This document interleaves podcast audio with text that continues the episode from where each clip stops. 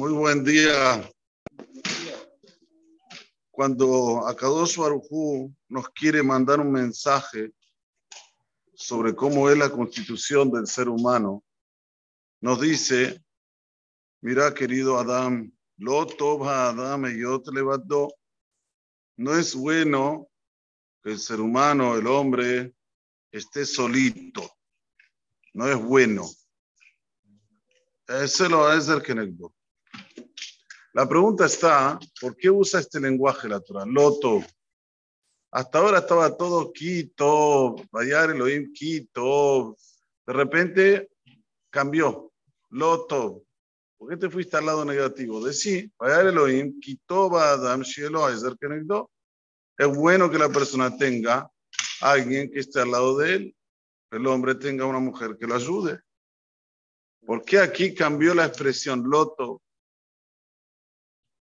Dice nuestro Jajamim, a veces un hombre cree que estando solo está bien, cree. Viene la Torah exterminante, loto, loto, no es bueno. Si hubiese dicho lo Kitov, hubiese dicho, bueno, sí, sí, es bueno, pero todavía no pasa nada si, no, si estoy solo.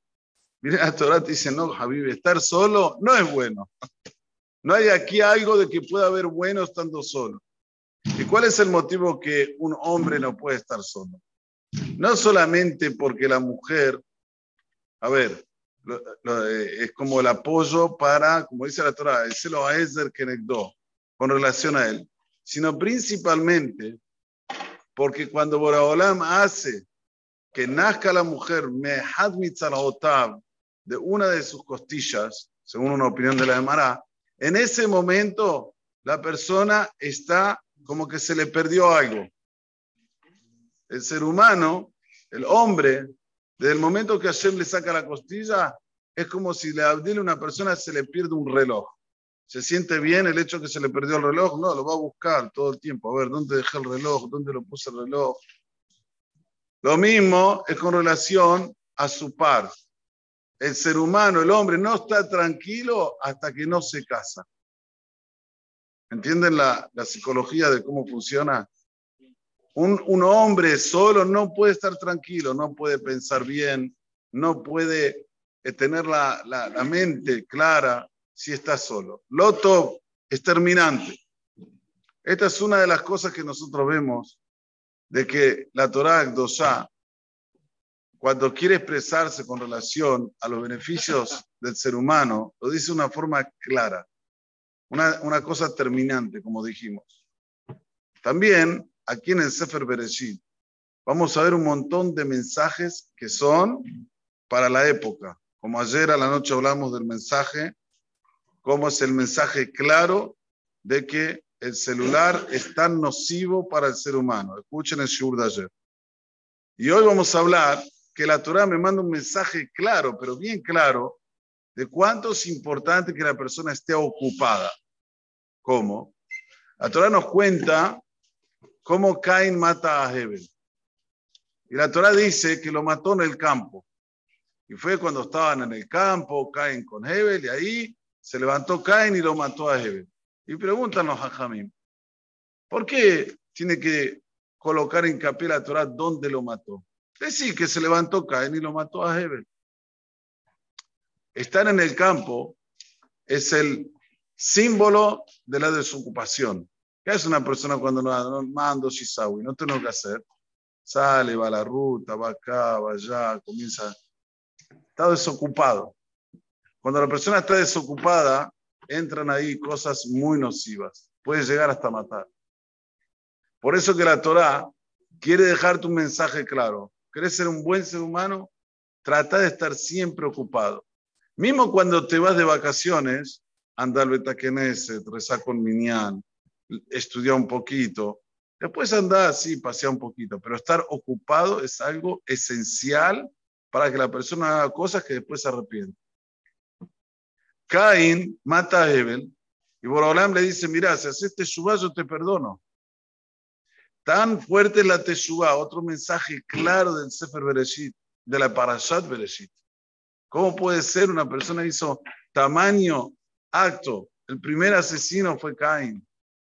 La hermana cuenta que no sabía cómo se lo, cómo se lo mataba al, hermano. Entonces, ¿qué hizo? Le mordió todo el cuerpo hasta que llegó a esta parte y lo mató.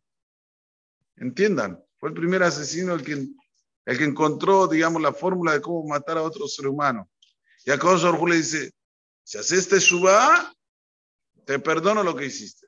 Otro mensaje claro de la fuerza de la teshuva. Muchas veces nosotros hacemos actos que son indebidos y ya nos auto colocamos que no tenemos perdón. Ah, hice ese acto, no, no tengo perdón. Ah, para un poco. Estudia la Torah, vas a ver que un caso aberrante como el de Caen con Hebel, por me dice, si haces teshuva te perdono. Mucho más todavía cuando una persona hizo actos que, ok, son gravísimos, indebidos, pero existe el perdón. Lo que no existe, perdón, es para la sonara. Cuando uno habla mal del otro porque quiere dañarlo, porque quiere perjudicarlo, esto no hay perdón. Ya lo leímos en una de Marame Kurash, en el Talmud, en el Tratado de Arajim.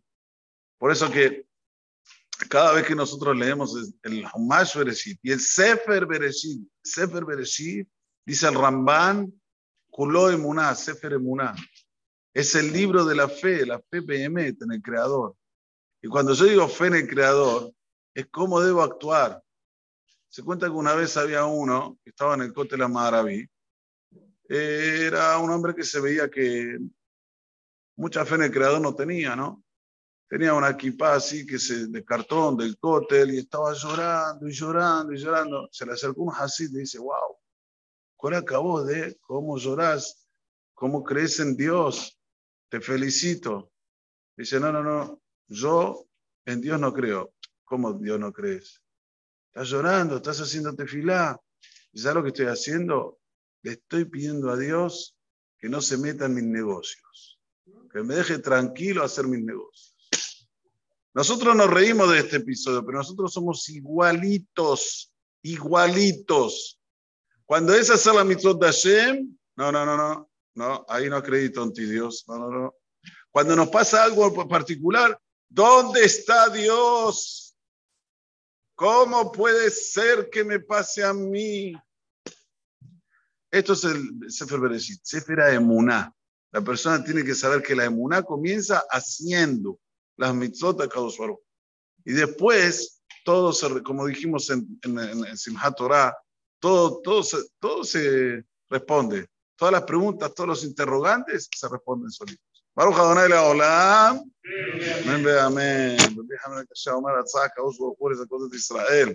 לפיך, דיברנו את הנוסעות שנאמר, אדוני חפץ למען צדקו, ודין תורה לעיר.